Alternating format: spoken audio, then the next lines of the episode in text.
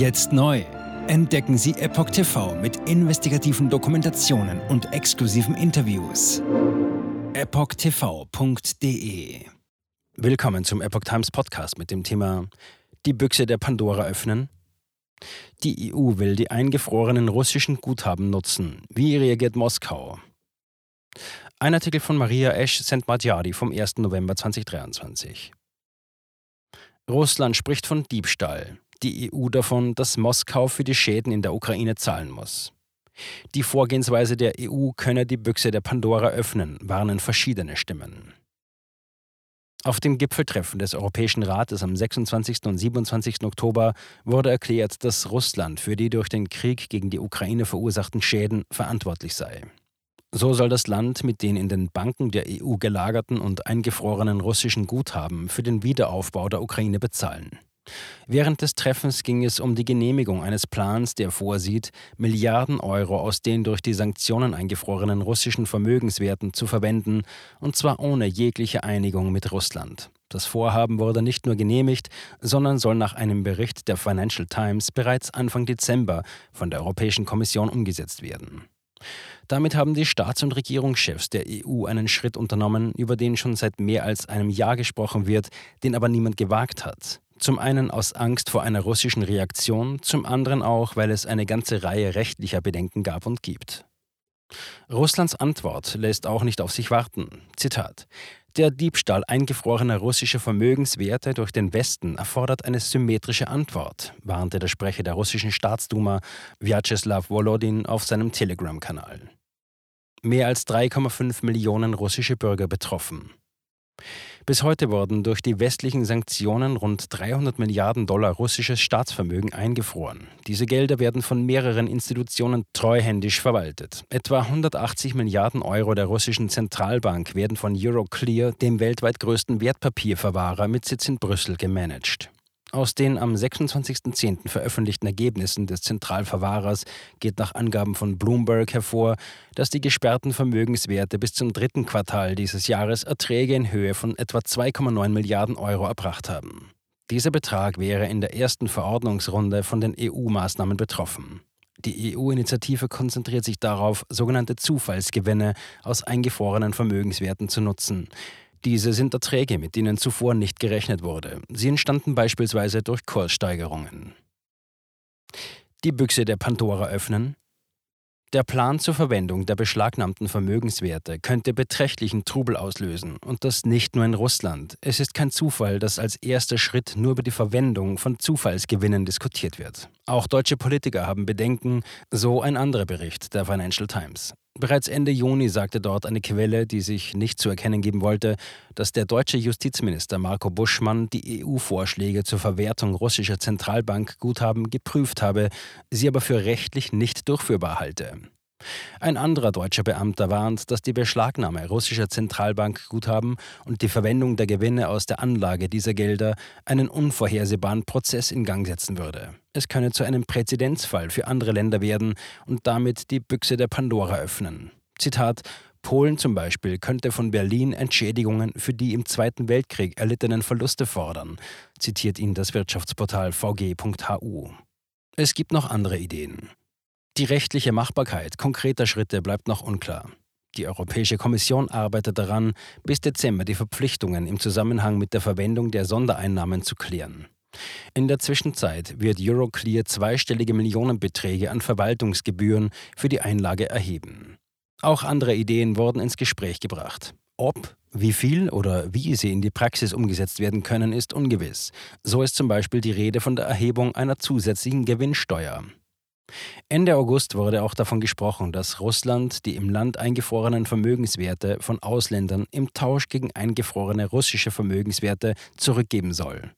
Die russische Regierung und die Zentralbank haben einen Entwurf für ein entsprechendes Dekret vorbereitet.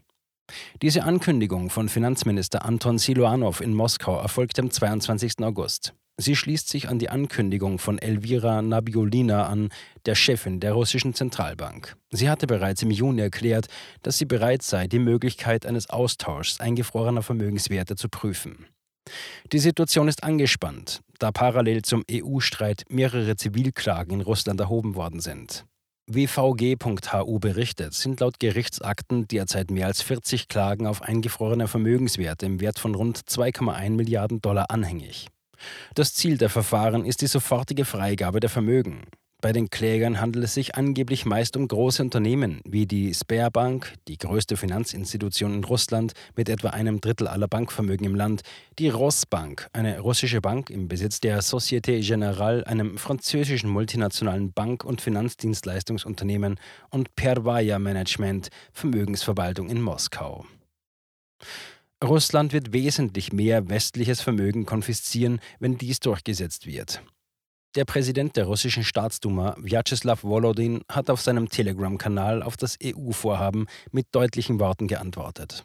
Am 29. Oktober warnte er vor viel größeren Gegenmaßnahmen im Falle eines Diebstahls eingefrorener russischer Vermögenswerte aus dem Westen. Der Politiker führte einleitend aus, dass einige europäische Politiker, angeführt von Ursula von der Leyen, der Präsidentin der Europäischen Kommission, Zitat, alles tun, um ihr Mandat zu behalten. Im Wesentlichen berufen sie sich auf die schlechte finanzielle Lage ihrer eigenen Staaten, in die sie ihre Länder selber hineingeführt haben, so Volodin. Und dies sei auch der Grund, warum sie wieder angefangen haben, über den Diebstahl der eingefrorenen Guthaben Russlands zu sprechen, um mit diesem Geld die Militarisierung Kiews fortzusetzen. Zitat Ende. Sollte der Missbrauch russischer Vermögenswerte stattfinden, würden viel mehr Vermögenswerte unfreundlicher Länder beschlagnahmt werden als die in Europa eingefrorenen russischen Gelder.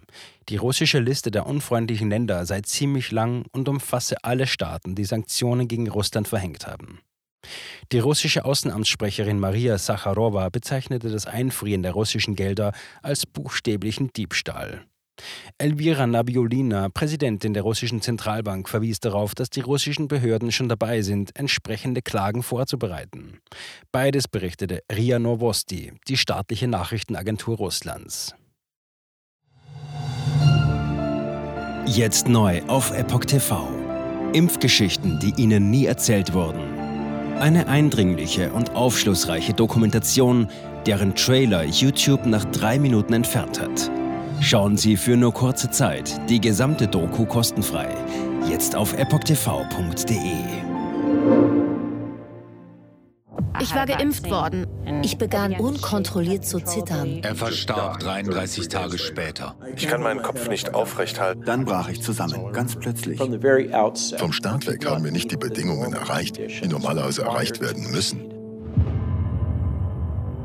Es handelt sich um eine Tragödie von beispiellosem Ausmaß. Aber die Bundesregierung und Behörden tun so, als sei alles in bester Ordnung. Wir suchten ein nahegelegenes Krankenhaus auf. Sie behandelten sie, als sei sie verrückt. Ich sehe das als einen ernsten Kampf, den Zusammenbruch der bürokratischen Strukturen zu korrigieren. Ich glaube, viele Menschen wissen auch gar nicht, dass sie einen Impfschaden haben. Umfassende Datensätze, die zeigen, dass wir einen Anstieg der Fehlgeburten um nahezu 300 Prozent ausgehend von ihren eigenen Daten hätte Pfizer 2021 vom Markt genommen werden müssen. 300 Prozent bei Krebserkrankungen. Acht Seiten lang Krankheiten, die direkt mit dem Impfstoff in Verbindung gebracht werden. Eine Reihe diverser unerklärter Symptome. Und sie nahmen um mehr als 1000 Prozent zu. Mehr als 1000. Der Arzt weiß nicht, um was es sich handelt und wie er es behandeln soll. Es ist der Hammer, was die für Psychospielchen mit einem spielen. Sie tut nur so, das sind Falschinformationen. Praktisch keine Hoffnung auf Gerechtigkeit. Erkennt man es nicht, sieht man nicht die Notwendigkeit. Insofern war es ziemlich offensichtlich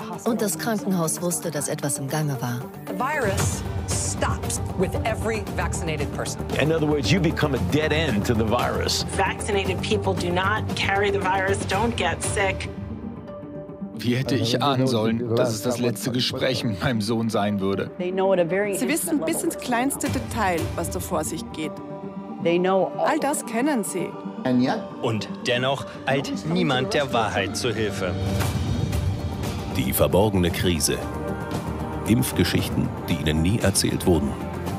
Eine Originaldokumentation von Epoch Times. Jetzt kostenfrei auf verborgenekrise.de ansehen. Aufgrund von Zensur ist diese bedeutende Dokumentation nicht über die sozialen Medien teilbar. Leiten Sie diesen Link an Freunde und Bekannte weiter und tragen Sie so die Botschaft dieser mutigen Menschen in die Welt.